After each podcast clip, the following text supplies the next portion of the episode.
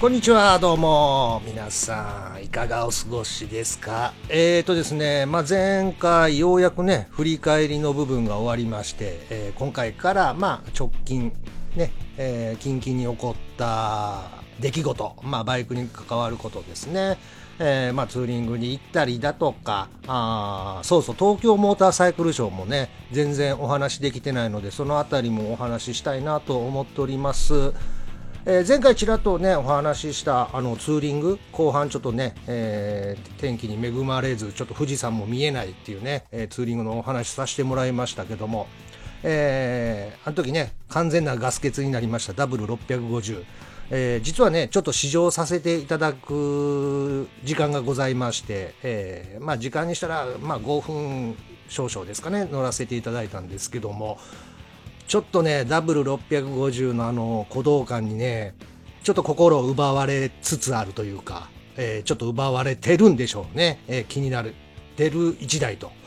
えー、いうことで。まあ、あの、以前からね、いつかは、あの、大型バイクに乗り換えたいなとは思いつつも、手放したくないゼファー400がね、あるわけですよ。おまあ、ゼファー、じゃあ、一番いいのはゼファー残しながら増車してね、えー、っていうのが一番なんですけども、まあ、嫁の大反対ね、まあ、置く場所もないとか、まあ、現実味にちょっと欠ける部分も多いので、となるとやっぱりもう選択肢としては、ゼファー400を手放して、まあ、買い替えっていうのが、まあ、一番現実的な話なんですけども、まあ、前回言った通りね、えーまあ、前回か前々回か忘れましたけどね、ゼファー400下取り価格聞いてみたら、業者の方では、まあ、10万円と、えーはっきり言われたのでね、まあ、乗り続けようってその時は思ったんですけどもちょっとねダブル650に乗ってうーん買い替えもなくはないかなってちょっと思い始めてるんですけどもうーんどうしたものかなとちょっと悶々とした日々をね過ごしております。まあ、個人売買とかヤフオクなんかでね、えー、ひょっとしたら高値でっていうこともありえるのかもしれないですけどなんかこの間ちょっとツイッターかなんか、まあ、SNS かなんかでね、ニュースになってましたね。なんか、その個人売買で、あの、ちょっと試乗させてくださいみたいな感じで来た人が、あの、そのまま市場で乗って、乗り逃げしたっていうの、皆さんなんか知りません？僕それ見てちょっと、あ、個人売買も怖いな、みたいな。あなんかその日、その、まあ、事件というかね、の乗り逃げした人なんか、当日ちょっとなんか免許証忘れたんで、えー、ごめんなさいとか言いつつも、まあ、その行動じゃなくね、まあ、敷地内をこうぐるぐる2周3周回ってたらもう突然そのまま行動に出て行って持ち去ったっていうねニュースになってましたけどね。怖いですよね個人売買そう考えるとね。うーんまあどうしようかな と思っております。あとだからその2気筒エンジン。まあいろんなねなんかまあ僕も詳しくはないですけども、まあ、360度クランクとか180度270度とかそれぞれのなんかこうね味付けというか鼓動感も違うんでしょうけどそういうのもちょっとね乗り比べてみたいなっていうのはありますね他に気になるバイクとなったらまあここでも言ったかな元グっていうの V9 ボバーか。あれもちょっと気になるし、まあ見た目がねまず最初なんですけどもその乗ってみた鼓動感を感じてみたいなとかうーんっていうのもありますね。ただあのここ最近まあねゼファー400でちゃんとツーリングもまあ近場日帰りツーリングなんか行きますけどもなんかあれはあれで気持ちよかったりもするんですよね。4気筒のこう吹け上がり感ね爽快な感じ。音はちょっとね、まあ、若干うるさいかなっていう気はするんですけども、だからね、乗り換えて、なんか、走った先で、ああ、やっぱりこの時はゼファー400で来たいなとか 思うんじゃないかなと思うと、なんかね、簡単にこう乗り換えといってもね、決めかねてるっていう感じですね。えー、ということで、ちょっと長々と頭から喋ってまた時間がね伸びて2分割ならないようにしないといけないですけども、えー、お相手はいつものように私アンバランス黒川忠文が一個人の趣味で配信しております、えー、愛車ゼファー400を中心したバイク生活美貌録ポッドキャスト番組ずっこけラジオでございます、えー、皆さんお付き合いをよろしくお願いしますまあそれでは流れでねこのままえー、次のお話していきますか。はい。さあ、もう、後ろの曲も、ブチッと切り替えましたけども、えー、次お話ししたいのは4月8日ですね。えー、ちょっと一人でプラッとね、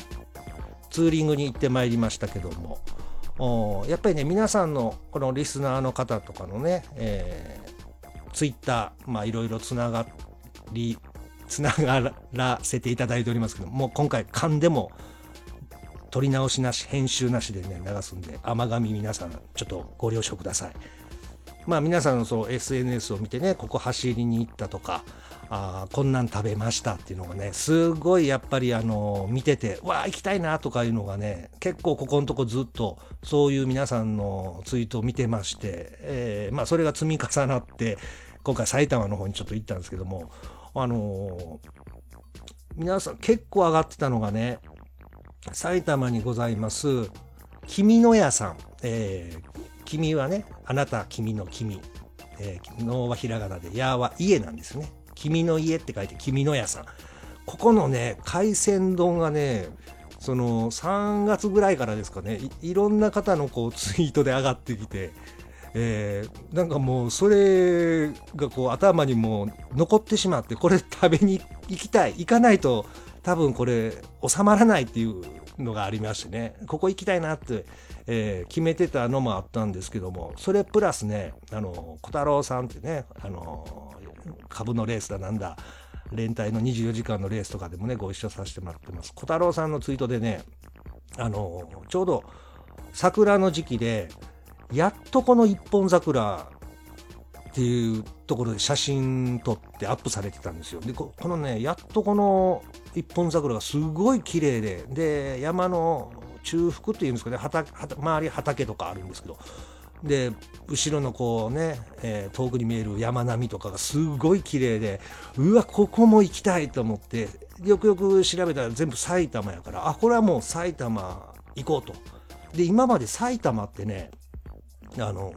メインで走ったことは多分なかったんですよ。通り過ぎるというかね、えー、っていうのはあるんですけども、埼玉をメインに走りに行くっていうのは多分なかったんで、それもちょっと初めてなんでね、えー、行きたいなっていうことで、行ってまいりました、4月8日に。えー、まずはね、この日、まあ、休みやったんですけど、あの前日にあの歯の奥歯の詰め物が取れまして、えー、海鮮丼食べに行くのにね、詰め物を外れたまま行くの嫌やなと思って歯医者にあのすぐ連絡して朝一番であの詰め物取れたやつをはめ直してほしいってお願いしたら、朝一番ちょうど空いてて、えー、つってもあれ何時や？9時半か。9時半から、えー、診察が始まるのか。その9時半にまあ入れてもらって、えー、奥歯の詰め物を入れ直していただいてそっから家戻ってなんでね10時半ぐらい出発やったんかな。だからちょっとね気持ち遅めえー、その君の屋さんっていうところまでだいたい1時間ちょっとぐらい高速ね、えー、常磐道か使ってやったんですけども。でまあまあ仕方ない。まあちょっとね本当はお昼の開店時間に合わせてちょっとその前ぐらいに着いて行きたかったんですけども。まあもう営業始まってからの時間になってしまうなとは思ったんですけどもまあまあ向かいましょうということで、えー、10時半過ぎに家を出まして、えー、あ常磐道じゃないわ。関越か。そうごめんなさい。間違ってました。関越道、えー、乗るのにあっち。大泉の方練馬の方ね、えー、目指していくんですけどカンパチを環状8号線、えー、行くんですけどもうこの時間ぐらいやったらあのそんなに混雑してないかなと思ったんですけど結構車渋滞がありまして思った以上に進まなくて、えー、思ってた倍以上かかったかなその下道だけで。えー、でまあ関越乗ってしまえばあ大丈夫やったんですけどでちょうどそのタイミングぐらいであのそのやっとこの一本桜でねえー、写真上げてた小太郎さんから、えー、連絡が来まして、今日、今日来るんですか？みたいな。じゃあ、行きますよ、みたいな。あの、一緒に食べましょう、みたいなね、その海鮮丼。ということで、えー、連絡来たんで、あ、今ちょうど向かってます、みたいな連絡は、えー、返したんですよね。でまあ関越ちょっとね下道のカンパチでの渋滞もあったんでちょっとトイレ行きたくなりまして、えー、三好パーキングエリアあここでちょっとおトイレ休憩えー、プラスね、えー、ちょっとタバコ1本吸おうかなと思いましたら、まあ、タバコ吸ってる方はわかると思うんですけども、まあ、いろんなイベントの喫煙所とか、えー、お店のところにたまにこうサンプルを配りに来る人がいるんですよ。えー、ね。まあ、吸わないとは全くわからないと思うんですけど、で、その時も三好パーキングエリアの喫煙所に行ってタバコ吸おうと思ったら、あまあ、サンプルを配ってる方が来て、えー、アメスピって言ってね、アメリカンスピリットっていうタバコがあるんですけども、うん、それのあのキャンペーンで今あのちょっとしたアンケートで、えー、サンプル品1箱差し上げてますみたいな感じで声かけられまして、えー、今ねタバコも高いんですよ。僕の吸ってるタバコはそんなに高くないんですけども、まあ、そんなにっつっても昔に比べればねその220円だとか僕ら吸い始めた頃200円ぐらいだったものがねもう倍以上下手したら3倍近くなってますからでアメスピは今600円。1箱600円。するんですよね。でそれをちょっとしたアンケートでもらえるっていうんで 喜んでも「はいアンケート答えます」って言ってね、えー、ですぐ終わる時かなと思ったら結構このアンケートが時間かかりまして10分ぐらいかかったかな、トータル。うん。で、まあ、それで余分な10分そこで消費しつつ、けど600円分の1箱もらえたのは、ちょっと自分の中でもね、え、納得というか、うん、10分引き換えに600円もらえたぐらいの感覚やったんでいいんですけども、その前に小太郎さんがね、店で、えー、向かってるというか、待ってる可能性もあるので、申し訳ないなと思いつつ、えー、そこからまたね、スタートしまして、で、坂戸西スマートインターチェンジっていうところで降りて、そっからね、下道で何分、10分、15分ぐらいで着いたのかな、君の屋さんに。はい。そこで、えー、小太郎さんと合流いたしまして、えー、欲張り海鮮丼食べました。はい。えー、しかもね、えー、トクトク盛りっつって、まあ、日によって、まあ、ご飯が、あの増やせるんですけども、まあ、ご飯のがあればねひょっとしてご飯少なくなってきたら特々盛りはできないんですけどもこの日は大丈夫やったんでね特々盛りを頼みました。美味しかったです、えー、画像等はね、えー、シーサーブログの方にアップしておきますんでぜひ、えー、ツイッターの方でもね上げてますんで見てください。もうこんなのね食レポ今しても仕方ない。皆さんも画面画像を見て判断していただきたいなと、えー、結構お腹パンパンですね。えー、あの、十分を通り越して十2分、13分ぐらいの感じですね。えー、腹パンパンでございます。はい。で、この君の屋さんのね、えー、お店の方もバイク乗りで、まあ、ツイッター等も、あの、つながらせていただきましたけどもね、えー、ずっこけステッカーも、あの、お渡ししましたんで、ぜひね、貼っていただきたいと思います。えー、ずっこけあ両方あげたかな？そのずっこけなの防水されてないステッカーとお守りステッカーね、えー、ずっこけない方のずっこけねえよっていうね、え、お守りステッカー、え、をお渡ししてでそっからねあの、やっとこの一本桜を目指そうと思ってたんですけどもまあその店主さんが、え、近くに鎌北湖っていうまあ湖、え、があってそこがちょうど今ね、桜見どき見どき見頃、えー、なんで、もしよかったら行ってみたらと。まあお店から10分ぐらいらしいんで。えー、あじゃあそんな近いならちょっとそこ寄ってからあ次の目標行けばいいかということでね、えー、小太郎さんと2台で、えー、向かいましたらもうちょうど満開プラス桜吹雪これがねすごい良かったですね。で、まあ、平日ですから、そこまでね、人もいない、えー、感じで、桜の木の下にね、あのバイク2台、小太郎さんのバイクと並べて写真撮ったりもして、動画もね、ちょっと撮りました。結構ね、はっきり見えるぐらいの桜吹雪、えー、の中動画も撮れましたしね、えー、やっぱり地元の方に聞いて行くスポットっていうのもすごい大事やなと思いましたね。はい。で、この鎌北湖でちょっと小太郎さんとはお別れということで、ここから一人で、えー、そのやっとこの一本桜の前に これはあの小太郎さんから勧められて神圧の大クス、うん、クスの木ね、えー、神圧って、えーまあ、漢字で書くと上の谷。上谷って書いて、えー、神八って呼ぶらしいんですけど、この神八の大楠が近くにあるっていうんで、まず、うん、じゃあ次そこ行きますっていう話をして行ってきたんですけどもね、えー、ここは、まあ本当に立派な大きな楠ですよ。うん。えっ、とね、幹回りが15メーターとか、高さ30メーターとか書いてたはずです。で、樹齢がね、1000年以上っていう大きな楠ですけどもね圧倒されましたね真下まで行けるんですけどでああいう気をねそういう千年樹齢千年とか言われるとこう本当はね体お腹くっつけてなんかパワーをいただきたいんですけどねここはあのそこまで近寄れないっていうかその手前にまあな舞台じゃないなんかウッドデッキみたいなのがあって、うん、そこからあのまあほぼ真下なんですけどね、うん、そこから見上げて、えー、パワーをいただくというかね、えー、してまいりました。うん、これは、まあ、あの、近く行ったら皆さんもぜひね、寄ってみてはいかがでしょうか。ちょっとね、なんか工事みたいのはしてたんですよね、そのウッドデッキ周りを。うん、やっぱり樹齢1000年でちょっとこう、危ないところもあるのかな。うん、補修工事みたいな、もしてましたね。はいはい。さあ、そっからやっとこの一本桜で目指すんですけども、やっとこってね、最初僕漢字見た時に何て読むんかなと思って、まあ、漢数字の8に、えー、損徳の徳、まあだから徳島の徳、ね、漢数字の8に徳でやっとこ。ね、僕最初8徳とかやっ徳とかかなと思ったらやっとこって読むらしいんですけど、えー、この一本桜を目指して結構なねくねくね道、えー、でしたね。まあうん、行き方としては、何だろう、北方面から行くのと南の方から上がっていく2つの行き方あるんですけど、僕は北の方から、えー、その鎌北湖行って、上八の大楠行くと、必然的に北側の方から行く感じですね。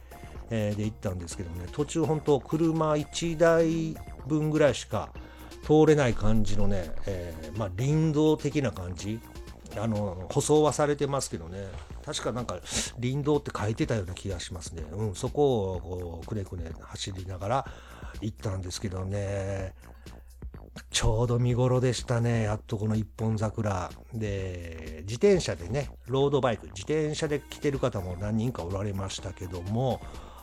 ロケーションはもう最高です。周り畑で、まあ、山の中腹あたり、うん、あの、まあ、日、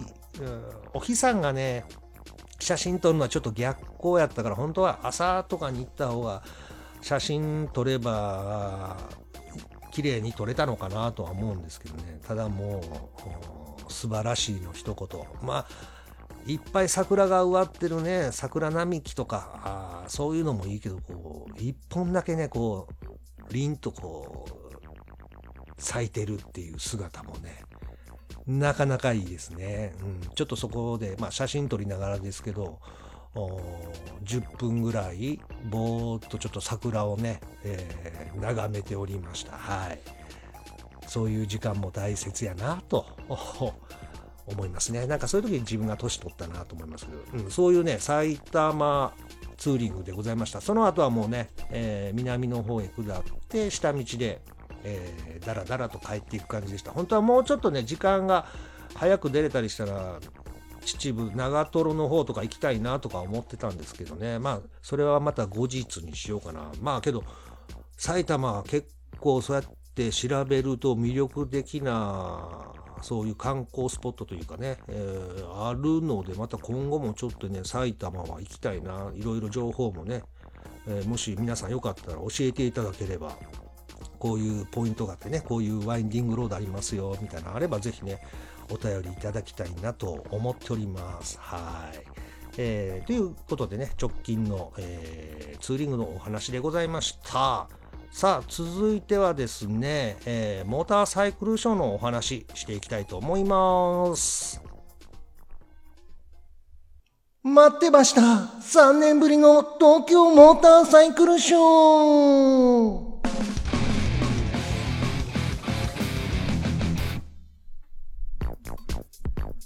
えー、なんか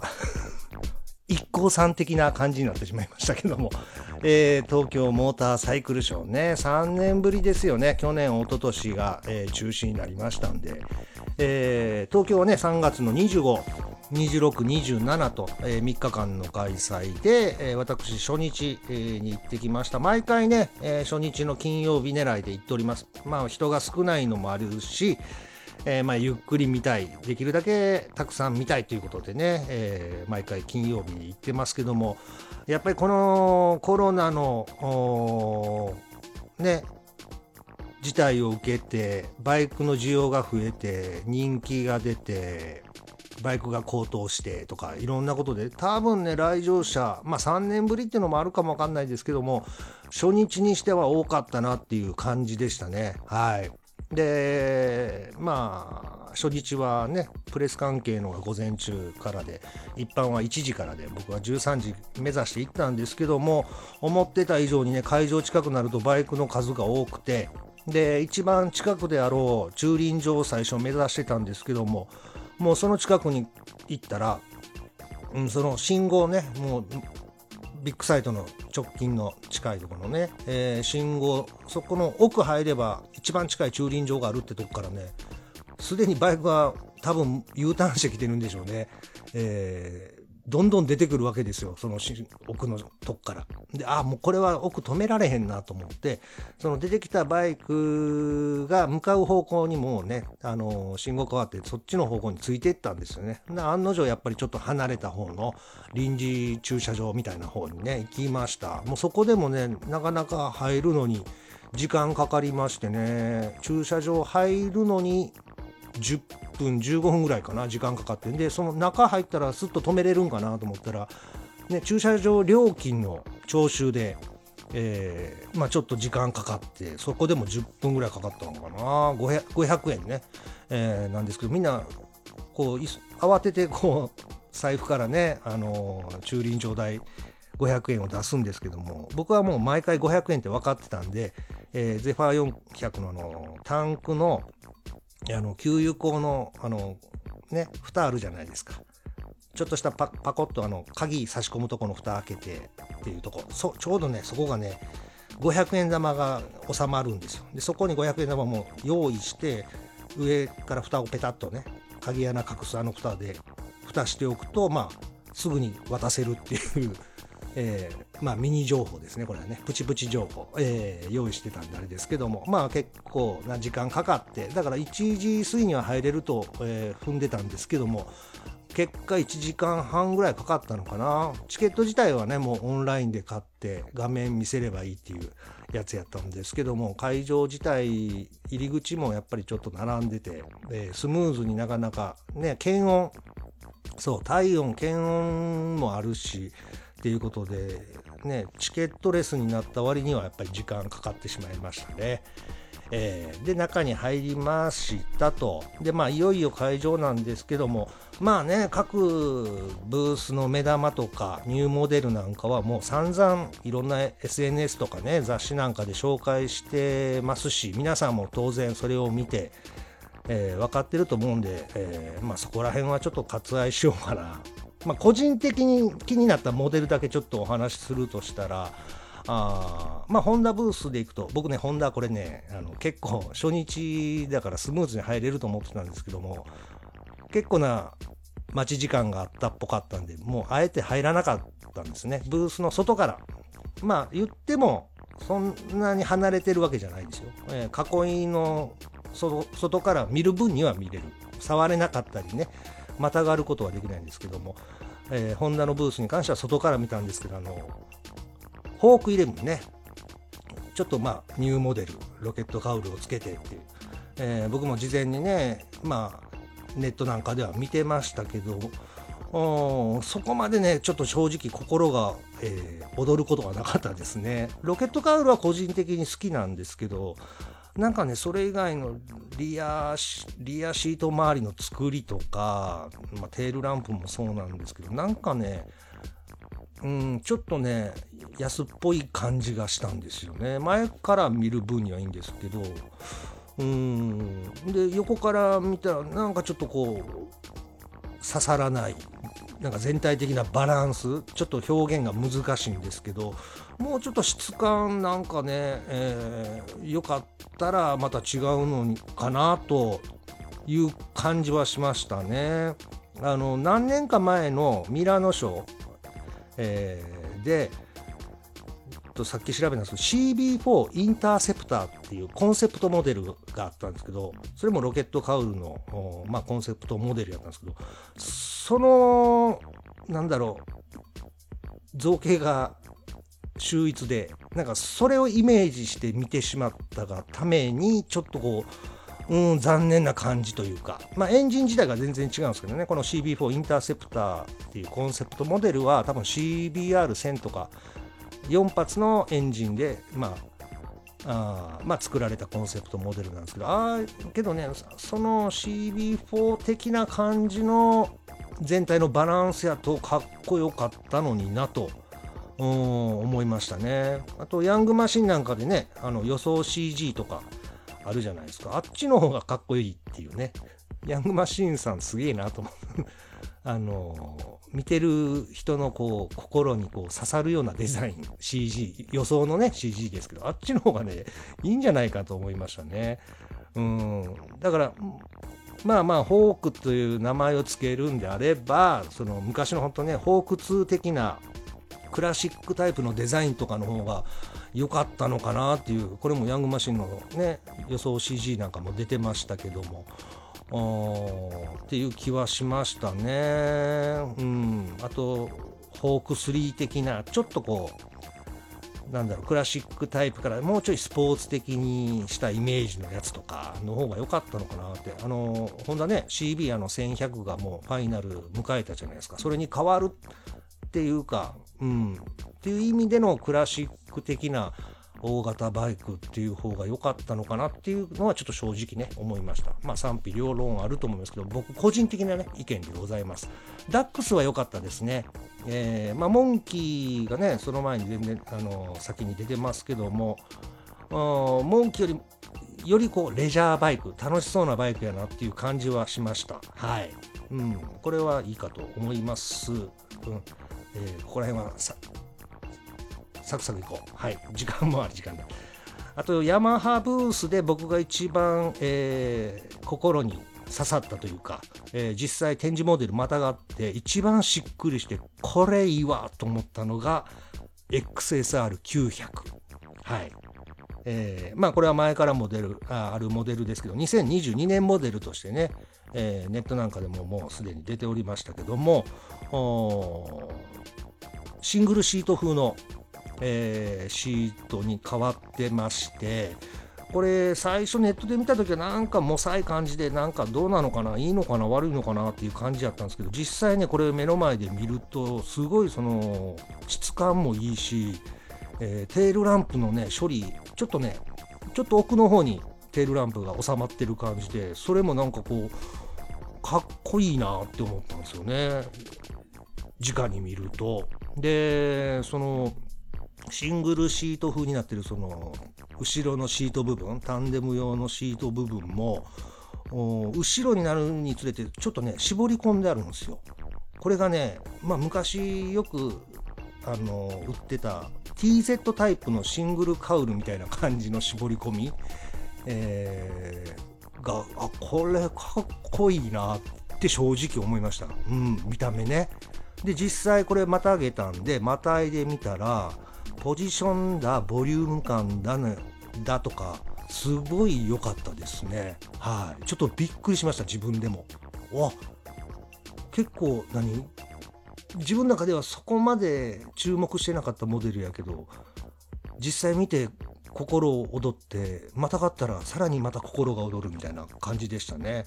でゴロワーズカラーもねちょっとやっぱり僕らの世代だと刺さるカラーなんですよね。この青色いああ青色いやって。青色のカラーが。うん。ちょうど僕らのやっぱり世代免許取った時代っていうのは FZR400、えー、TZR250 とか RZ とかも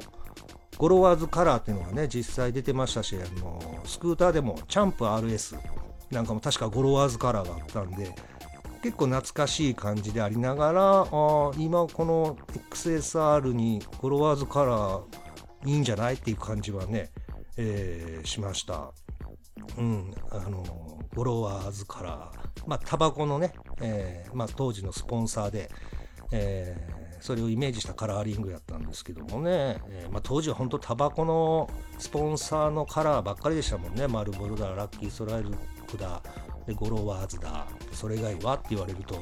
うーんってなるけども、あキャビキャビンは違うか、あれは F1? か、にはあったか、うん、まあまあ、そういう時代でございましたけどね。ゴロワーズのタバコは僕吸ったことありますけど、あんま美味しくないですね。はい。フランス系のタバコって結構匂い独特なんですけども、ジタンっていうね、フランスのタバコは、これも匂い独特なんですけど、そっちはね、ちょっと癖になる香りなんですよ。あまあ、タバコ興味ない人は全然ね どうでもいいわっていうような話ですけども、あ今こういう話してて、時短ちょっと吸いたくなってきましたね。えー、これはね、このカラーリングもちょっといいし、シートも思った以上に、これなんかね、後から、その、なんていうのかな、例えば FZR400 的なシートカウルみたいな後付けとかできたら、よりなんかいいなってちょっと思いましたね。うん。ね。まあ、フォロワーズカラーといえばクリスチャンサロンですよね。えー、これ兄弟いましたよね。ドミニクサロンでしたっけ、弟さんね。確か、弟はホンダか。けど最後確かヤマハに来てたんでしたっけね。えー、なんかもう当時、こういうライダーはみんな南海のね、南海部品のトップライダーっていうつなぎね、来て、それがいつも雑誌の広告に載ってるイメージがありますね。フレディ・スペンサーとかね。えー、みんな南海部品のつなぎ来てましたけどね、えー、すごい時代やなと思いました。はい。えー、やばい、ヤマハ結構長めに喋ってるな。えー、続いて川崎。川崎が一番僕ね、あのまたがりたかったモデル、えー、多分ツイッターでも言ってたかな、やっぱり Z650RS が僕の中でちょっとまあ目玉というか、えー、実際またがってみたいなと思ってたバイクでございます。えー、パッと見の感じはやっぱり当然 Z900RS よりは一回り小さい感じでコンパクトっていう感じで、えー、またがってみましたところ、うん、あの、別にポジションだなんだは、あの、しっくりくる、という意味ではしっくりくるんですけど、なんだろう、もうちょっとボリューム欲しいかなと思ったのは実際のところ、これはまあ自分が乗ってるゼファー400と比べてしまうんですけど、そんなにゼファー400と変わらんかなっていう感じがしたんですよね。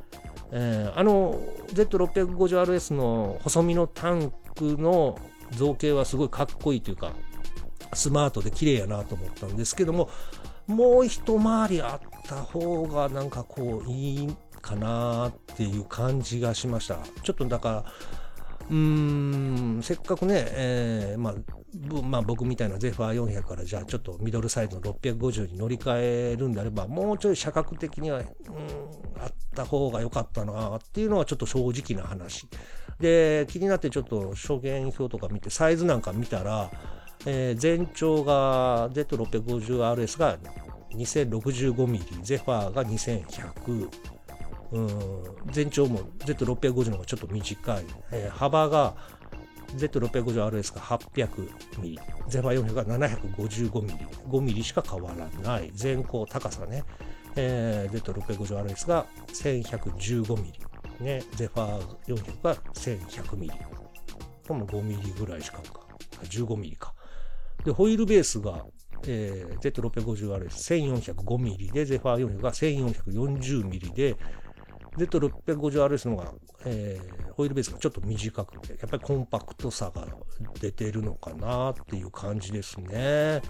まあ、乗った感、乗った、またがった感じですから、これ実際やっぱりね、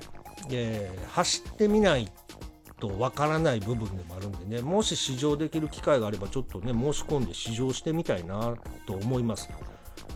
まあ、データ上だけですけどね、まあ、馬力は、まあ、Z650 とか、忍者650と共通ですから、68馬力でしょ、ゼファー400が46馬力、えー、僕のゼファー400はもう年数だというか、46馬力ももう出てないと思いますけども、うん、トルクが6.4でしょう、ゼファーが3.1ですから、トルクはもう倍ということでね、そこら辺のやっぱりエンジンの、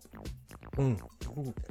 鼓動というか、あね、パワーの違いっていうのを実際乗ってみたら、ああ、これいいなって思えるのかなっていう。あとやっぱりこう2発。えっ、ー、と、川崎は180度クランクでしたっけ？そこら辺のもちょっとね、えー、感じてみたいなって思います。まあ、ここら辺はだから Z650 とか忍者650でもね、エンジンが一緒ですから、乗ってみたいかなっていう感じはしますね。だからボリューム、ーゼファー400よりもちょっとこう一回りでかいのを感じたいっていうんやったら、忍者650とかの方がひょっとしたらいいのかなっていう感じはするかな。うん。ね、タククロさん、バイクのあのタククロさんが忍者650乗ってますけど、ね、ちょっと一回乗ってみたいなっていう感じはしますね。はい。まあ見た目、うん、まあ別に、正直 Z2 に寄せてなくても Z1 に寄せてなくてもいいのかなっていうのはちょっと正直思いましたけどもね。はい。まあまあこんな感じです。あの、と言いつつ結構ね、えー、まあ、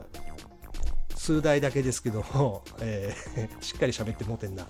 えー、ただ僕がもう一ついつもモーターサイクルショーで楽しみにしてんのが各ブースでもらえる配布品ね、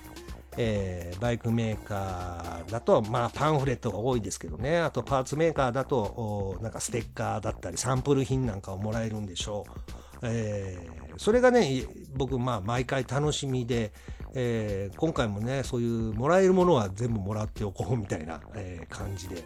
まあ、もう3年ぶりですけどね、前回、だから3年前だと結構ね、その、そういう配布品もらうのにアンケートに答えてっていうのが、大体なんですけどもそのアンケートもね3年前だと半々ぐらいですけども、えー、手書きのアンケートのやつともしくはもうスマホで QR コード読み込んでネット上でアンケート答えて完了ねアンケートの答えを送信して完了の画面をスタッフに見せて配布品もらうみたいな感じだったんですけどももう今年はほぼほぼ QR コードで読み込んで、えー、ネット上でアンケートを送信してっていうのにほとんど変わってましたね。はい。まあそういうね、えー、手間だ、無駄な紙をね、使わないという意味ではね、えー、3年でかなりもう改善されていってますけどもさあどんなもんをもらったかご紹介していきたいと思いますこれはね、えー、まあ、言葉だけでも難しいんで、えー、ずっこけラジオのブログの方にも画像載せておきますんで、それと合わせて見ていただけたらなと、えー、思います。さあ、えー、毎回僕はやっぱりね、いろんなもんもらうんで、えー、カバン的なバッグは絶対持っていかないといけない。ただ、両手はね、えー、塞がりたくない。塞が、塞がらせたくない。そう。両手自由にしておきたいんで、リュック、バックパックね、背負っていくんですけども、えー、毎回ね、どっかのメーカーさんがね、大きめのバッグをね、配ってるんです。大体。えー、ちょっと3年前どこが配ってたか忘れましたけど、今回はね、えー、小峰さんが結構大きめなね、黄色いバッグ、えー、肩掛けできるぐらいのやつを配ってました。もうこれはありがたいですね。まず最初にそれをもらった方がいいでしょう。もう終わったことですからね。えー、もう会場入った瞬間ね、もうそのカバンをぶら下げてる人がもう結構な人数いたんで、まあ、あ、このカバン、どこでもらえるんやろうと思ったら、コミネって書いてあったんで、えー、コミネのブース行きまして、まず最初はそれもらいました。はい。えー、型にかけれる、たすき掛けもできて、えー、で、大きさもね、なんつったの、新聞の半半分っていうのかな、も開い、うんと、うん、大きいって感じで 画像を見てください。はい。それを最初もらいました。で、バッグの中にはね、コンビニネさんのパンフレット入ってましたけども、おそれ以上にいっぱい入る感じですから。うん、で、その後ね、AZ さんっていうオイルとかケミカル販売してるメーカーさん、えー、そこはね、ガソリン添加剤くれましたよ。これ嬉しいですね。えー、前回3年前もねここは潤滑油潤滑防サビみたいなスプレーくれたんですけどこのこれは嬉しいですよね、えー、AZ さんこれこれも毎回チェックしたいなと思う、えー、メーカーさんですね。はい。あとはですね、えステッカー類は結構うんけど3年前よりステッカー類減ったのかな。まあ大体ですけど、えー、ざっくり言うと YSS あの SAS のメーカーね。去年僕がオーリンズから YSS に一瞬変えようかなと思った。その YSS さんはまあステッカーもらいましたバイク王さん。バイク王さんはね、えー、あの乗るの楽しい、ね、鶴野さんの、えー、安全交通安全ステッカー、これもらいましたでしょ？で、BMW モトラットは、BMW のステッカー、DID、チェーンのね、DID は、VR46、まあ、ロッシのあのチームかな、VR46 って書いた、えー、蛍光イエローで目立つステッカー。で、ダンロップがね、ホイールのリムに貼るような、ちょっとこう、ね、曲がった R, R になったステッカー、4枚。ついてるやつが配ってましたね。だからダンロップ履いてる人はタイヤ、えー、ホイールリムに貼ってもいいようなステッカーでしたけど一応注意書きでね、えー、塗装とか剥がれる可能性があるのでって注意書きがしてたから貼るかどうかは別にして。けどあの R がホイールリムに合わせてのうまいことなんかヘルメットに貼ってもね、えー、綺麗に貼れそうな感じはしましたね。ダンロップさんは前回タイヤのね、バルブのキャップを配ってました。はい。多分僕まだどっかに置いてあるんですね。えー、最近ダンロップ履いてないんで えー、つけてないんですけども。はい。こんな感じでね、えっ、ー、と、いろんな、まあ、ものがもらえる。あとね、IRC、井上ゴムさんは、えー、バッグですね、サコッシュバッグ。これね、チャックもついてて、これちょっとした、まあ、質感的には薄いナイロン製なんですけども、なんだろう、着替えだなんだ入れるぐらいにはちょうどいい感じですね。今実際目に、手にしてるんですけどもね。で、デザインもね、黒と赤、白ベースなんですけど、黒と赤の、なんか、可愛らしい丸いロゴが入ってますけどね。うん、ちょっとしたツーリングの着替えなんか入れて、それをまたバッグに掘り込めばいいかなっていうやつですね。はい。えー、で、一番嬉しかったもの。これね、これはもう毎回皆さん、モーターサイクルショー行ったら、ここのは絶対もらってくださいっていうのは決まっております、一つ。はい。それはどこかと言いますと、バイクメーカー、ハーレー・ダビッドソンです。ここはね、毎回、いいものくれます。はい、断言します。今回はですね、えー、絞りって言ったらいいのかな、巾着？なんですけど、結構大きいやつで、これもさっき言ったその井上ゴムの、えー、サコッシュバッグよりちょっと大きいサイズで、これも着替えだなんだ、ちょっと入れたりするのにちょうどいいなっていう大きさで、えー、確かね、3年前は、えー、もうバッグやったんですよね。トートバッグ。これも質感ね、そこまで悪くなくて、まだ僕置いてるんですけど、これも写真アップしておきますね。えー、もったいなくてちょっと使ってないんですけど、いつかは使おうと思うんですけど、もうくれたし、ハーレーは多分外れがないと思います。はい。これ皆さん絶対おすすめ。あの、ハーレー乗ってない人でもいいですからね。ハーレーの配布品もらってください。はい。で、違うイベントやったんですけど、あれ、バイク人のイベントかな、袖ヶ浦のあのレース場あるじゃないですか、袖ヶ浦フォレストレースウェイか。そこでバイク人さんの、えー、イベントやった時に、ハーレーの、えー、ブースがあって、そこでもね、えー、マフラータオルもらった。そう。マフラータオル、あの、ちょっと細めの長めのタオル。うん、これもね、質感全然良くて、えー、ガンガン使ってましたね。えー、首に巻いてたら、巨人ファンですか？って あの、一回間違われましたけど、あのね、黒とオレンジやから色が。うん。いやいや、これハーレーなんです、つって。はい。えー、そう、ハーレーが一番いいということでね、皆さん、皆さんにお送りしたい情報でございました。必ず皆さん、えー、次回はハーレーに行って、配布品もらってください。ということでね、以上、東京モーターサイクルショー行った、まあ、リポートでございました。ありがとうございます。はい。さあさあ、それではどうしましょうか、この後は。えー、エンディングでございますね。はい。さあ、えー、っとですね、えー、まあ、今回はツーリングと東京モーターサイクルショーのお話をさせていただきましたけども、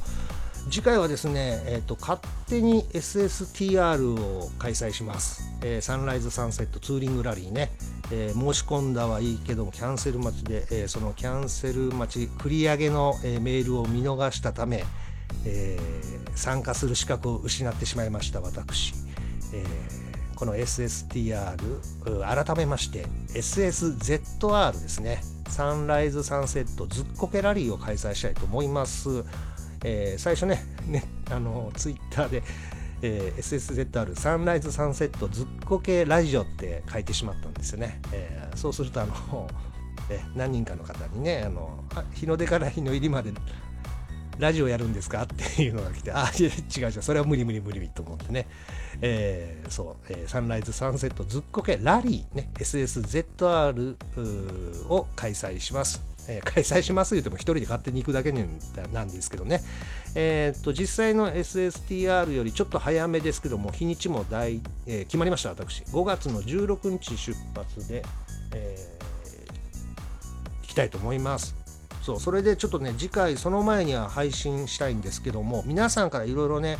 えーまあ、SSTR 参加したことある人とかあ経験者でなんかこういう、えー、アドバイスとか持ってった方がいいもんとかあまあ、そういうのをちょっと情報としていただけたらなと思っております。えー、ぜひ、うん、なんだろうな、あとコースですね、おすすめのコース。スタートするなら、まあね、東京、神奈川、川崎、えー、それの海沿いのポイントからスタートしたいんですけども、ここここのポイントからっていうなんかねおすすめポイントあればぜひお願いしたいなと。おまああと持ってったいいもんでねもう何でもいいです。例えばカッパとかエネックに持ってった方がいいよっていう当たり前のものから、えー、かなりの通なねこういうのは持ってった方がいいよっていうそういう情報もねぜひお願いしたいと思います。ちなみに東京湾だとこの5月16日は日の出が4時35分であ4時34分59秒でえー、目標、えー、目的地千里浜渚ドライブウェイは日の入りが18時54分13秒ってさっき調べたんですけどもですんでまあその14時間ちょいで、まあ、ゴールすればというね、えー、まあ、そこら辺勝手に、えー、行くわけですからなんとなくなんですけどね、えー、コースとかどうしようかなというのはこれから考えたいんで皆さんからの情報をねぜひお願いしたいと思います。で実際の SSTR はねポイントなんか10ポイント以上道の駅寄ったり、えー、サービスエリアだとか寄ってポイント10ポイント以上稼いでから、えゴールっていうんですけどもここも曖昧なんですけど一応なんとなく道の駅数箇所と、まあ、サービスエリアは寄りたいかなと。まあそれでももなんか含め皆さんおすすめの道の駅とか、えー、これ食べた方がいいよとかねそばとかねソフトクリームおけけペロンチョ、このぜひ食べてくださいみたいな情報もなんかもいただけたらなと思います。えー、情報の送り先は、えー、Twitter、えー、私の Twitter ですね、アンバランス黒川忠文で、えー、探していただければ、そこから送っていただくのもよし、えー、とメールは、えー、ずっこけハイフンライダーでしたっけ ?ZUKKOKE ハイフン RIDER アットマーク gmail.com ですね、えー、まで送っていただければと思います、えー、お便りを読ませていただいた方にはずっこ系のステッカー、えー、防水処理のされてないずっこ系ステッカーとでずっこけねえよお守りステッカーこちらは防水仕様、えー、してあります。そちらをねえー、お送りしたいと思いますので皆さんからのお便りお待ちしております。ということで、えー、次回は、えー、出発前なので5月中旬前にはね配信したいと思いますんで皆様からの情報よろしくお願いします。はい。それではまた次回まで。バイバーイ。